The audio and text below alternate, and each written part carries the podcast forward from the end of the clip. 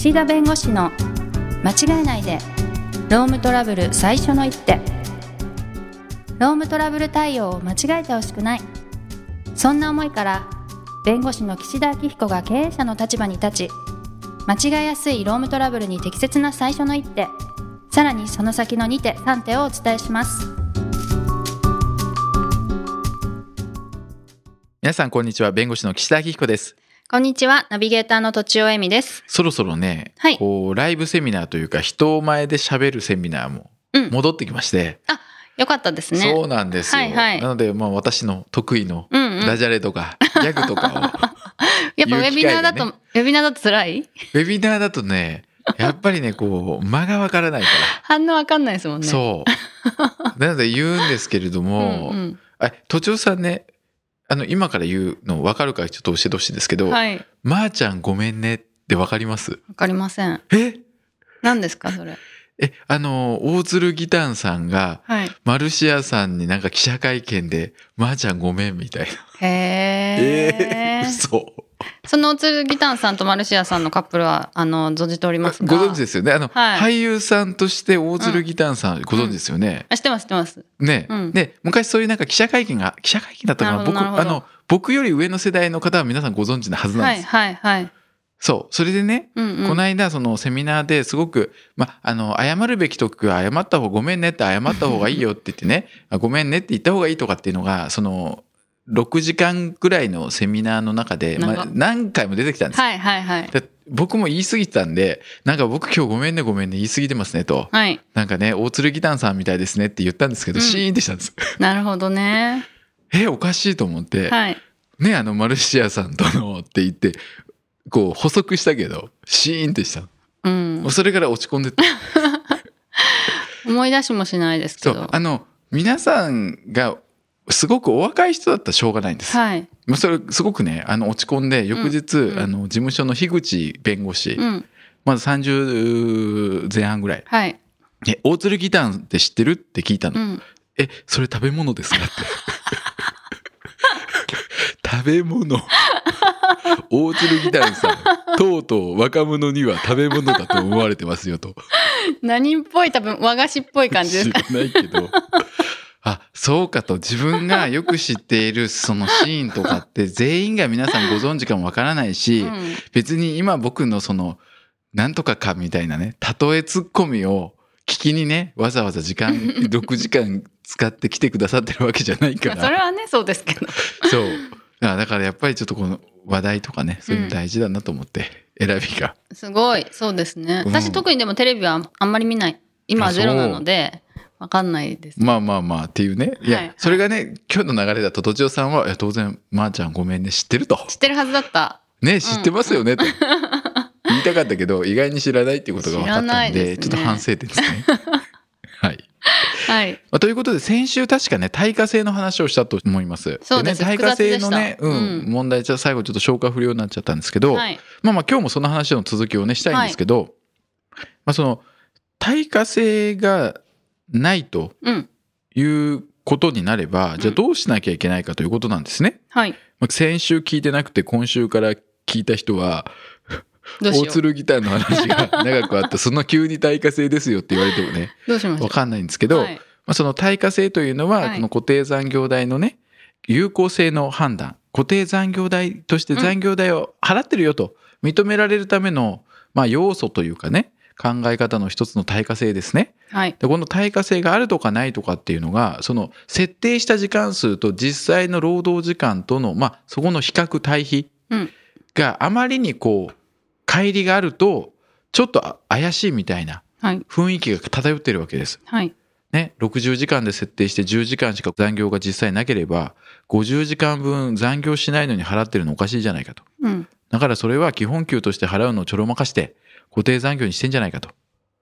だからそれは残業代の対価ではないんじゃないかと。その固定残業代という名で払ってるその60時間分は。はい。っていうふうに言う人たちがいるわけですけど、はい。で私が言いたいのはねはいいや今まで45時間とか50時間残業があったかもしれませんよ、うんだから、まあ、45時間分の固定残業代を設定、あらかじめ設定してね、毎月10時間の日も30時間の日もいいと45時間も払うからとうん言って払うわけです。はい。で月によっては繁忙期でちょっと45時間を超えてね働いてもらうこともあるだろうからもううちはもう毎月45時間を残業代として払うことで、まあむしろね生活もこう見通せるわけですよはい。毎月45時間分の残業代手当がもらえますから、うん。だから別にそれ自体は別に会社が決めればいいし、うんうん。別に10時間しか残業なくても45時間分働いても働かなくても残業払ってあげるねという合意がなぜいけないのかがうんうん、でもあれですねなんかそれだけ聞くと、うんやっぱり会社がそんな例えば30時間分とか70時間分とかを何も言わず払ってくれてるっていうことは、怪しい。そう裏があるんだろうっていう気持ちはしちゃう気も ああわかります。なるほどね。それはなんか上がってる時も下がってる時も払ってもらうっていうのは、ならわかるんですけど、うん。いつも半分なのに、うん。何にも文句言わずずっと払ってくれてるって言ったらうん。それはなんか会社が得してることがあるのかなって思っちゃうね気がしますけど。うん。まあ、どそう。うなるとやっぱりその残業代の中にうんこう怪しさが含まれてるってことでしょ？残業代にしときたい何かがあるのか何かがある。どうなんですかね。会社ってもうちょっとやっぱりシビアっていうか、うん。そんなにね。えでもよくないですか別に。まあまあ普通に考えたらよいや良いと固定残業代200時間とか120時間とかそれはダメですよ。それはね。うんうん。だけど別に今の法律だってその残業の上限規制っていうものをねこのラジオでも何度も言ってますけど、はい月によっては100時間未満にしなければいけないっていうルールがあるんですね。うんうん。まあちょっと今すごくはしょってますけど、はい。でもね裏を返せば99時間働く月があることも法律は想定してるわけですよ。うんうん。はい。えだったらね別にいつそれだけ多く働くかわからないから、うん。もう慣らして、はい。毎月60時間こう残業代払っときますとか45時間払っときますって言ったっていいじゃんって私は思うんですよ。の時のためにね。そう。はいはい。やそういう理由がそう。でしかも毎回例えばうん。あの時間数見て払うのもいいですよ。でもそうすると今月はじゃあ23時間だから23時間分。今月は36時間分だから36時間とかって計算しなくてももう45に達してなければもう45だけ払っとけばいいわけですから、うんうんで45を超えて例えば60時間働いた時にじゃあ差額の15時間をオンして払えばいいので、ああそういうこともあるんですうん、ねだから煩雑でもないわけですよ。うん確かにちゃんと確認はしないといけないですよ、うんその45より上回ってるか下回ってるか。だからね私はそこの表記はちゃんとした方がいいと思うんです。固定残業代として皆さん誰も誤解しないようなタイトルにした方がいいと思うし、うんうんそこの時間数があんまり長すぎるのも良くないと思います。でも会社が定めたその任意に払うわけですから、はいそれがね実際とずれてるからあのそれは他の趣旨が入ってんじゃないかっていうのはん。許せないね。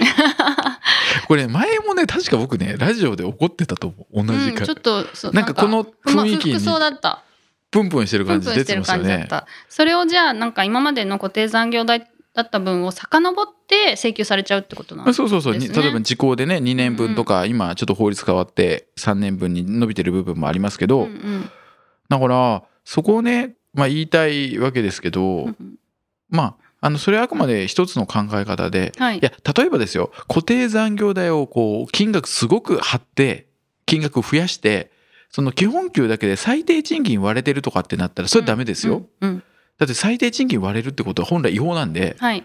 本来最低賃金にならないように払うべきものがあ固定残業代としてむちゃくちゃ払ってらっしゃるじゃないかと。うんうんらその中に本来基本給に入れて最低賃金割れないようにねする必要があるのにそれしてないってことはそれは怪しいですよ。はいはいで別に最低賃金ギリギリで募集して何が悪いんですかって話じゃないですか。うんうんそれでうちの会社来てるから、はい法律違反しないから。はいなのに金額給料安すぎるからそれは固定残業代に本来払うべきものが入ってんじゃないかって言われたらいやそういう会社だからって言いたいのよ。確かにね、うん、はい。でねあとはその時間数ですよ。今、はい。私なんか前回も100とかに200とか60とか45とかいろいろ言いましたけど、うんうん。あの過去の裁判例はその80時間前後でフラフラしてるんです。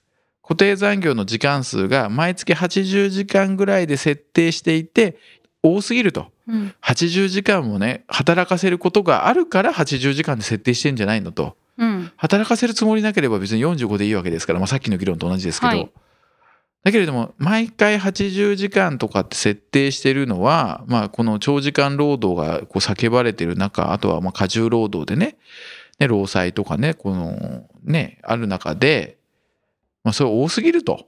だからそういうものをあらかじめ働かせることを予定しているような80時間分の残業代を固定でつけるのは公序良俗で無効だって言ってる裁判例といやまあ別にそこはまだいいでしょうみたいな分かれてるんです地裁レベル高裁レベルだったら。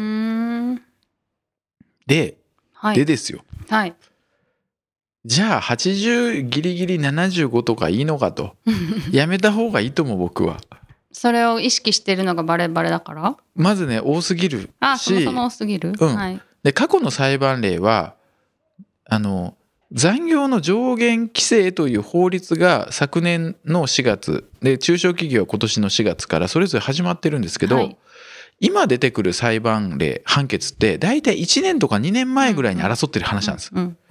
ということは昔のその上限規制ができる前の法律なんです。はい。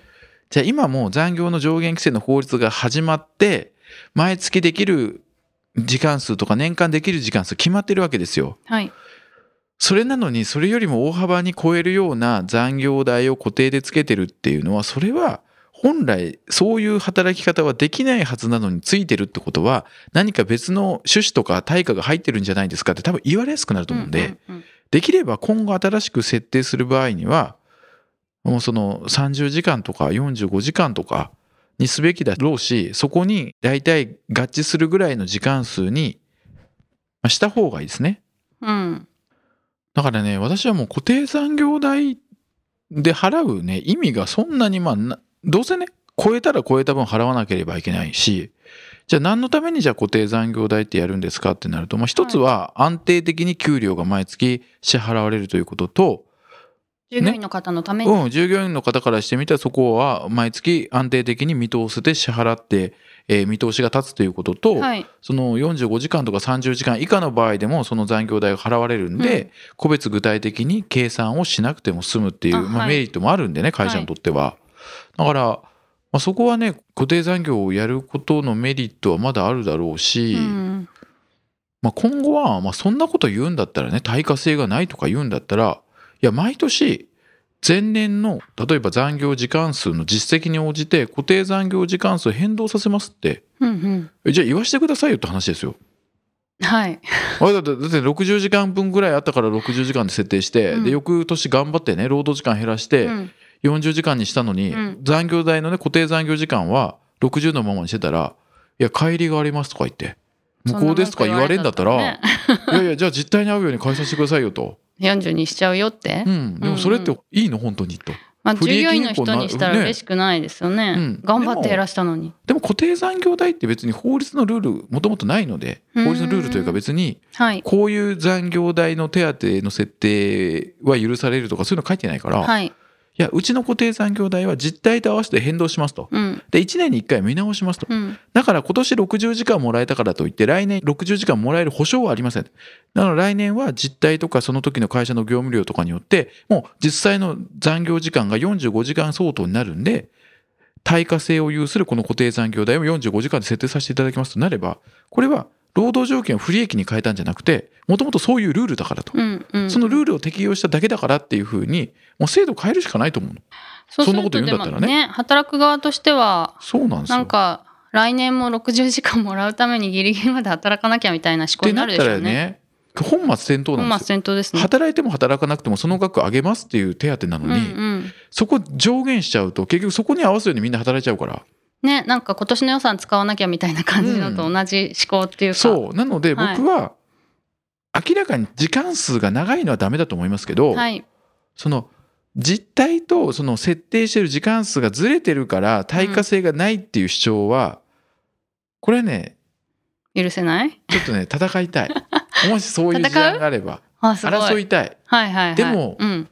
お客さんも巻き込むことになるそうですね。お客さんも早く和解したいと思ってるのに 代理人が絶対これで最高裁勝ち取るんだみたいなややっても引くでしょ。誰の利益のために。そういうま意気込みがある方は、じゃあ言ってきてくださいって感じ。あそうね。いやだってでもまあ会社さんもそうだしでもこのことでねいや違法なことをやってる会社さんはもちろんダメですけど、うんうんうん。ちゃんとやろうとしてるのに、うんうん。やった結果無効って言われて、うんうん。もっと金払えって言われるのは悲しいそれは違うから。確かにね。じゃあ僕じゃなくても もうちょっとこう威厳のある先生が 戦っていただいた方が早いかもしれないけど僕はそこだけはすごくねあのうん。んなるほど。だから何度も言うんですけど、はい。もうね、残業代の問題はとにかくねご相談の件数多いんですよ。はい。でそれぞれまあいろんなこうお互い従業員の方もこう苦労されたり不利を被ってたりで会社の方も困っておられたりってその絵が浮かぶんでセミナーで話してると急にこの辺からね早口で暴走した。でね みんなね引いてくんです。引いてくのに急に「まーちゃんごめんね」とか言うから「えこの人大丈夫かな？メンタル大丈夫かなって思われてるのかもしれない。そう。情緒が情緒が不安定な人だと思われちゃってるのかなと思って、うんうん。まああの日々やっぱり正しいことは正しいって言わなきゃいけないし間違ってることはちゃんと間違ってるって会社の人にも伝えなきゃいけないし、はい。っていうこうなんですかねバランス取りながらやってるんですけどちょっとこの対価性の問題は今後やはり論点にはなってくると思いますから、うんうん。まあちょっとこの辺はまた折に触れてはい。ちょっとねこう怒りのアフガンにこう メラメラ来たらまた言うかもしれないですけど このぜひぜひ。テーマで。はい。はい。ということで時間になりましたので今日はこの辺にしたいと思います。ありがとうございました。ありがとうございました。今回も番組をお聞きいただきありがとうございましたロームトラブルでお困りの方はロームネットで検索していただき柿椿経営法律事務所のホームページよりお問い合わせください。